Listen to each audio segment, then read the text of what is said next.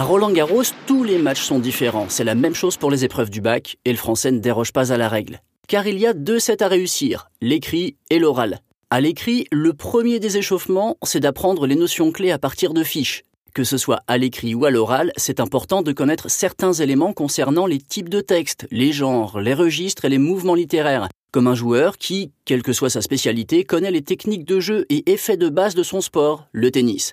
Apprendre le contenu de fiches notionnelles est donc toujours bon. Réaliser des fiches personnalisées est encore mieux en s'inspirant du cours, de contenu pédagogique ou d'éléments qui te semblent importants. Bien mémoriser un mouvement ou un geste, c'est plus simple en le réalisant soi-même. Le deuxième des entraînements, c'est celui de la rédaction des exercices de l'épreuve. L'épreuve écrite du baccalauréat de français est composée de trois exercices et d'une ou plusieurs questions de corpus selon les filières. Trois exercices comme ceux de la préparation d'avant-match, l'échauffement, l'étirement musculaire et les échanges de balles avec son sparring partner. Réaliser ces exercices demande de répondre à certaines exigences. Il faut bien les connaître pour les réaliser au mieux.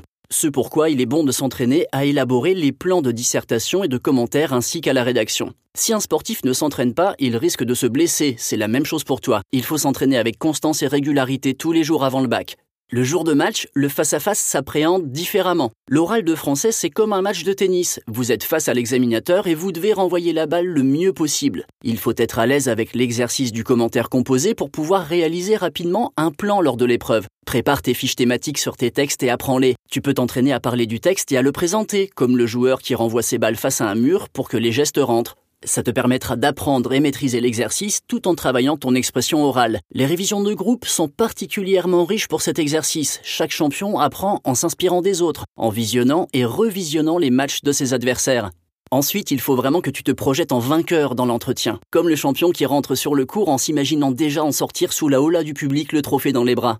Réviser en groupe peut aussi te permettre à t'exercer à l'entretien de l'oral. Le groupe n'est pas un adversaire mais plutôt un équipier. Vous gagnerez ensemble la compétition, comme des partenaires dans un double. Pour l'entretien, il est important d'être à l'aise et de connaître des éléments connexes au texte. Tu peux réaliser une partie dans ta fiche où tu associes ces éléments, comme des auteurs, des œuvres et des pensées qui entretiennent des similitudes avec le texte. Aucun champion de tennis ignore l'histoire de son sport et les parcours de ses plus illustres représentants.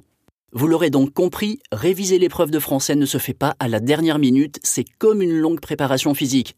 Il s'agit d'adopter des capacités rédactionnelles et méthodologiques ainsi qu'une certaine culture générale. Comme au tennis, tout ce que tu vois sur le cours n'est que le résultat de longues séances d'entraînement.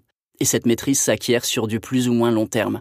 Allez, maintenant, à toi de jouer. Jeu, set et bac.